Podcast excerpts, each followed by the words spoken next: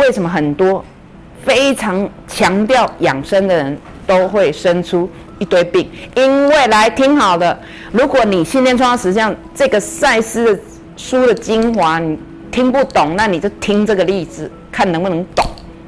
因为他没有在养生，他在养病，因为他的背后想的都是病。信念创造实相，我要再讲一遍，你的信念创造你的实相，就是什么信念创造什么。它严格讲没有绝对，都看你信什么。我刚刚不是一开头就讲，不管是选择自杀不转弯的，还是你们这些转折转弯的，就有点像你就是相信转弯会好，所以就好了。嗯。但是呢，有一个很重要，就是不要太强调正面是。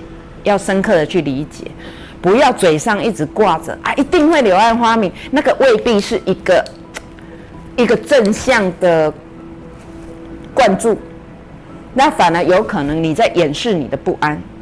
我只是要提醒大家，嗯，所以举个例哈，举个例，当一个人内在非常平安的时候，他不会一直讲小心哦，小心哦。同样的，当一个人确知、确信。就是柳暗花明，一马为滴滴够。所以我我就常常讲，只要你们嘴巴或脑袋里自己跟自己讲，或直接讲出来，你都要仔细听。为什么？里面全部是线索。所以很多所谓一直正面思考、讲好话的人，其实都很不安的原因就在这里，因为他仿佛透过说出来会一直想来安顿自己。所以这有两个层面，不是说这样的人就绝对是，可是我必须说，在人间常常都是，小心哦，小心哦，啊，会柳暗花明的啊，你病会好的，有没有？有没有？这个是很常见的，而且如果你有觉知到这个，注意到这个，你你真的能够扩展，你就会分辨得清。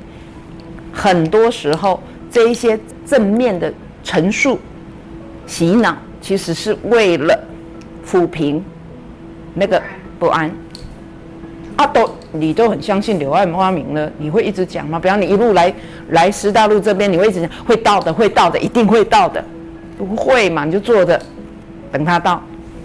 人生大小事也是这样，如果你确定会柳暗花明，你不可能一路在跟自己讲会柳暗花明的，会柳暗花明的，结果柳也不暗，花也不明的时候很多。为什么？因为记得哈。最简单的比喻就是，为什么很多非常强调养生的人都会生出一堆病？因为来听好了，如果你信念创造实相这个赛斯的书的精华你听不懂，那你就听这个例子，看能不能懂。因为他没有在养生，他在养病，因为他的背后想的都是病，如何不得病，如。所以柳暗花明也可能是这个效果。你以为你想的，你整个思考，我的信念就是会柳暗花明。其实你背后想，嗯嗯嗯嗯嗯，可能会撞墙，可能会不柳暗花明，可能会巩固，可能会什么？这些才是真实存在。这也就是内在宇宙啊，这就是内在实相啊。